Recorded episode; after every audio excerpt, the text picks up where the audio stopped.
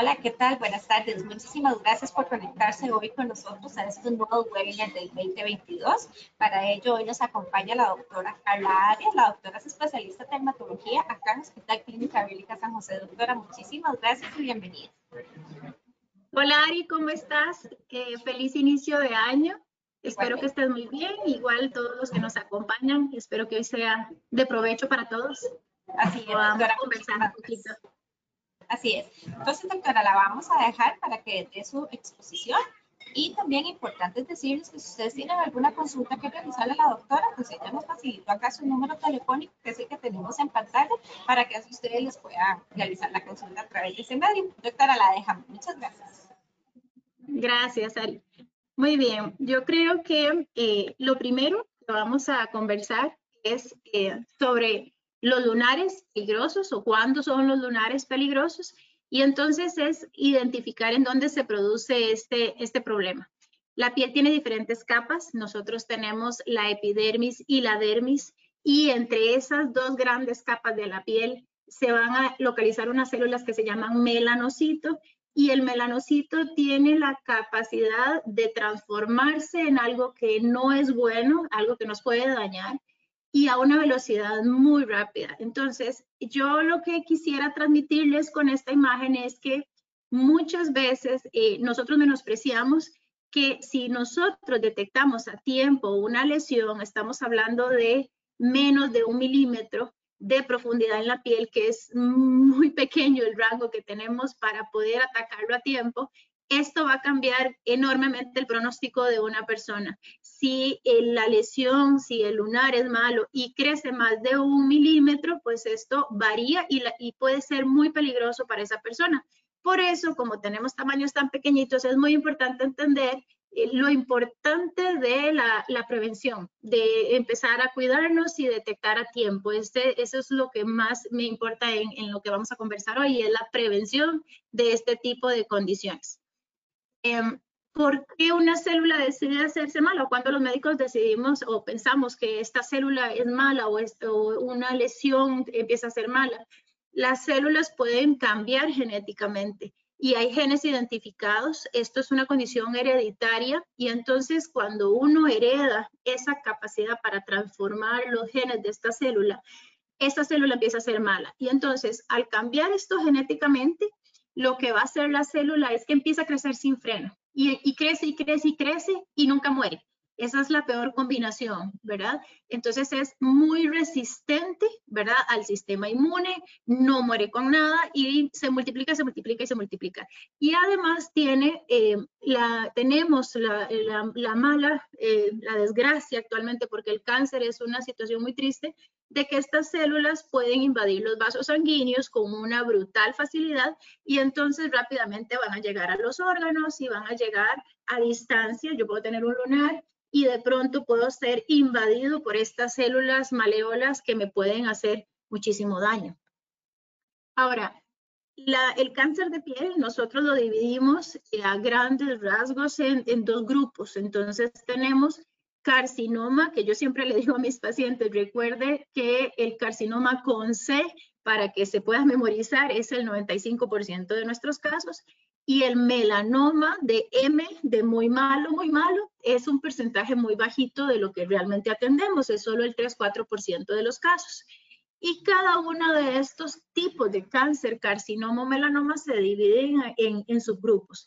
Tal vez lo importante es que el mensaje es, a pesar de que nosotros lo que más vemos es un carcinomas que son con C y este no representa mortalidad, no tienen quimioterapia, las personas no se nos mueren. Sí es importante saber que hay un riesgo al melanoma, al, de, al malo, al de M, y que entonces yo tengo que cuidarme y yo tengo que prevenir y ojalá pues consultar de forma preventiva para evitar este tipo de riesgos. Ahora, cuál es el perfil de la persona que tiene melanoma o cuándo, en qué casos vemos más eh, cáncer melanoma, que es el cáncer malo, el peligroso. Bueno, por lo general son personas adultos mayores, más de 50 años, en el promedio de 65 años. Eh, El, el, cáncer puede dar en cualquier parte del cuerpo, eh, incluso en los ojos, en mucosas, en la boca, en el recto.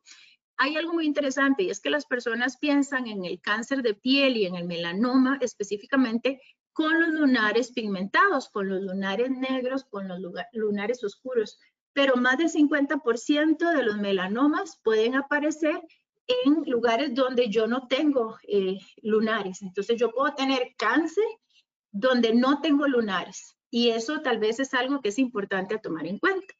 Eh, nosotros podemos tener cáncer en las extremidades, en las piernas y algo que nos afecta mucho es que hay zonas que son de muy difícil estarlo controlando, como es la espalda. Yo no tengo capacidad para estarme viendo las lesiones pigmentadas o las manchas o los lunares que yo tengo en mi espalda.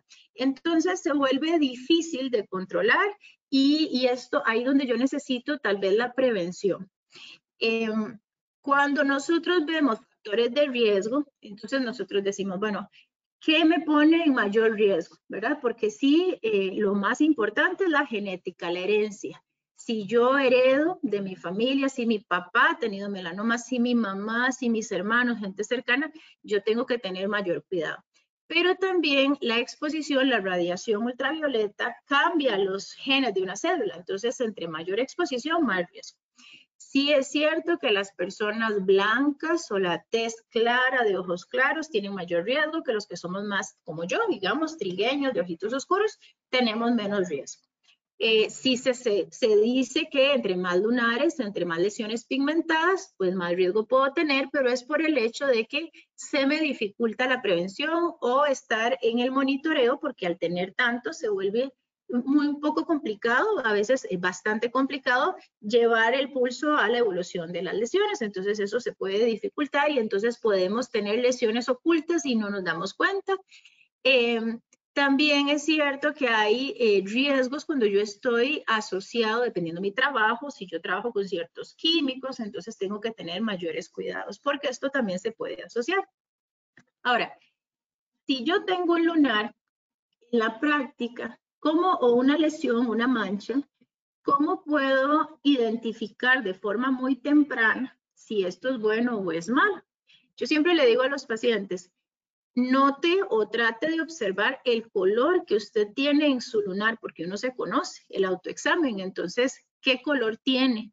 Y si muestra cambios de color en el tiempo si el lunar está, si le pica o tiene la piel alrededor del lunar con inflamación o se pone rojo y si yo muestro cambios alrededor del lunar, eso no está bien. Los cambios pueden ser desde un halo blanco alrededor del lunar o un, círculo rojo o de inflamación y sensación de picazón. Cualquier síntoma de estos eh, me, puede, me tiene que provocar preocupación. Por supuesto, también si yo tengo cambios de tamaño en muy poco tiempo, si está creciendo en muy poco tiempo, eso es preocupante, o si tiene lesiones chiquititas, muy cercanas, que no las tenía anteriormente. Y cosas más marcadas, por supuesto, si el lunar eh, me sangra sin que yo tenga traumatismo, sin que yo me toque, eh, eso también, o si se me ulcera, si yo tengo un huequito o se me hace un hueco en el lunar, pues eso es más marcado y también es muy preocupante. Ahora, de, todo lo que vamos a conversar hoy, ¿qué es lo que, lo que me gustaría que recordáramos?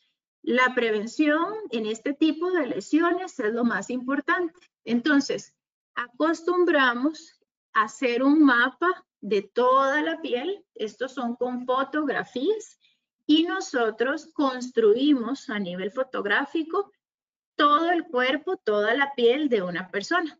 Identificamos dónde está cada lunar, eh, los tamaños, las formas, los colores de cada uno de esos lunares a través de fotografías con equipos especializados que se llaman dermatoscopía. Estos controles se pueden hacer cada año o cada dos años.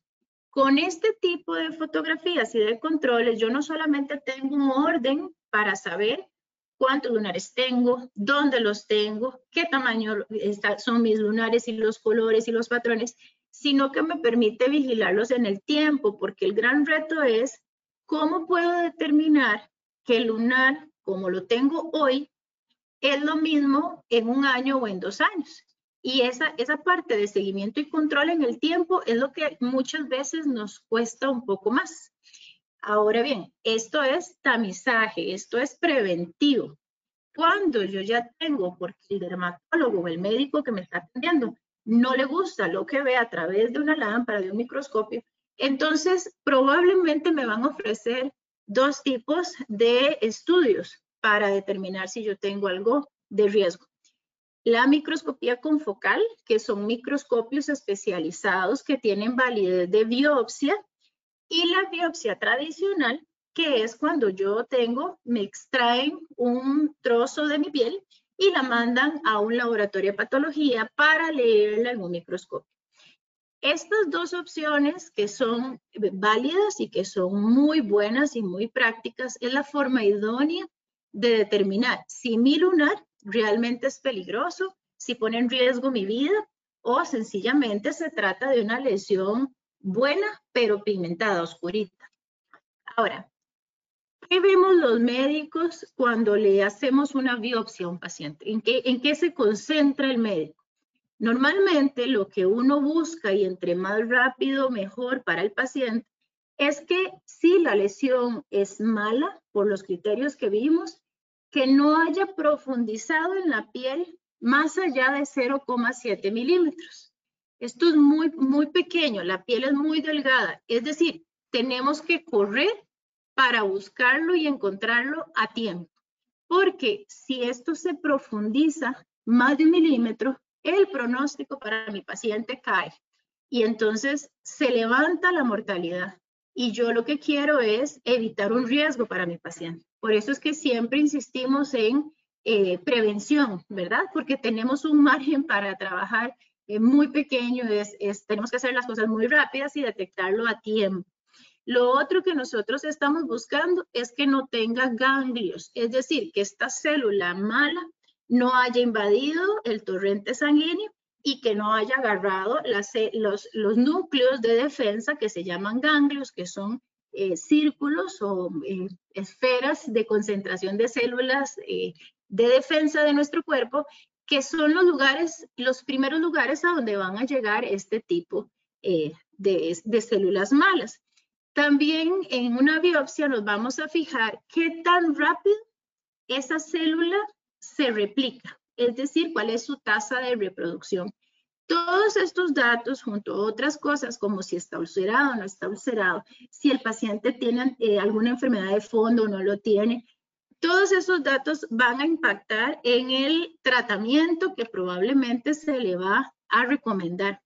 Eh, y muy probablemente cuando nosotros tenemos una, una situación de estas, lo que actualmente se hace es que el paciente es referido a una clínica especializada, que es un grupo de especialistas para ser atendido de forma multidisciplinaria, porque estos casos son complejos y deben ser atendidos no por un médico, no solo por el dermatólogo, sino por un grupo de profesionales que abarca desde el dermatólogo, el patólogo, el radiólogo y el oncólogo.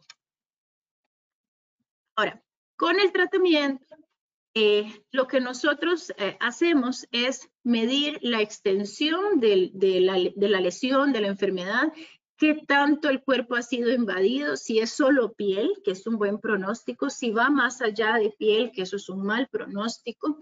Eh, ahora se hacen marcadores genéticos en las biopsias en las, para medir las células, para ver qué tipo de alteración genética es la que está presentando el paciente y todos estos datos son los que el oncólogo y el dermatólogo van a tomar en cuenta para decidir cuál es el fármaco idóneo eh, para ese caso, para ese paciente. Es un tratamiento muy dirigido, muy específico. No es el mismo para todos por igual porque eh, hay, hay tratamientos que, han sido muy especializados dependiendo de eh, las características genéticas que está presentando en ese momento.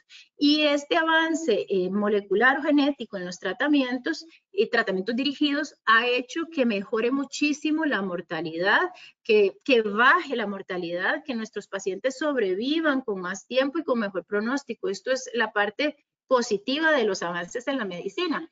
Pero para para, como venimos repitiendo, para minimizar el riesgo, porque estamos hablando de ya en estos estadios es tratamiento, ya cuando yo soy invadido por este tipo de, de enfermedad, lo más importante aquí es evitarlo, ¿verdad? La prevención. Entonces, insistimos, aunque hay avances médicos, hay tratamientos excelentes que han salido, que nos han bajado la mortalidad, los dermatólogos seguimos insistiendo en que, por favor, la gente tiene que cuidarse para eh, la prevención, ¿verdad? Y estarse revisando su piel constantemente.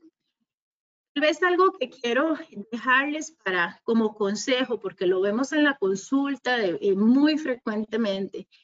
¿Cuándo me tengo que quitar un lunar? Es una de las consultas más frecuentes, ¿verdad? O a veces nos dicen, es que fui a quitarme 20 lunares, ¿verdad?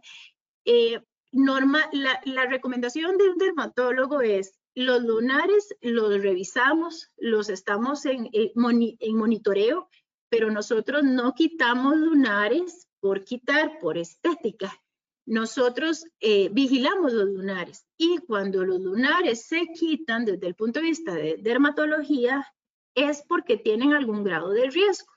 Y si yo lo quito, entonces si el lunar presenta riesgo y lo voy a quitar, yo lo tengo que quitar en, muy, en un, en un margen amplio de seguridad, como vemos en la fotografía. Es decir, sin tocar el lunar yo voy a extraer todo el lunar, inclusive un margen de protección más allá de lo que es el lunar, para asegurarme quitar absolutamente todas las células que sean peligrosas para mi paciente. Dicho de otra forma, quemar un lunar no está bien. Quitar un pedazo de un lunar que yo estoy sospechando no está bien.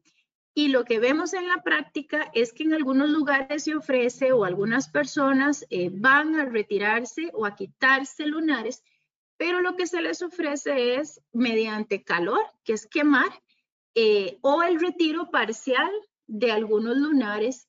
Y esto lo que puede provocar es, si el lunar era peligroso, pero yo lo quité parcialmente, la parte que dejé dentro del cuerpo sigue creciendo ¿verdad? Como vimos hace un momento, y eso hace que invada el cuerpo, pero la persona en su, en su pensamiento es ya me lo quité. Y la parte visible, lo que él veía, eh, como ya no lo ve, entonces está bien, pero la parte que no fue quitada totalmente del lunar está dentro del cuerpo y sigue invadiendo. Entonces, se quitó el lunar en un momento dado y cinco años después la persona se le diagnostica que tiene una enfermedad diseminada, que tiene órganos invadidos y haciendo el historial, entonces la persona dice, hace cinco años me quitaron un lunar que era sospechosa.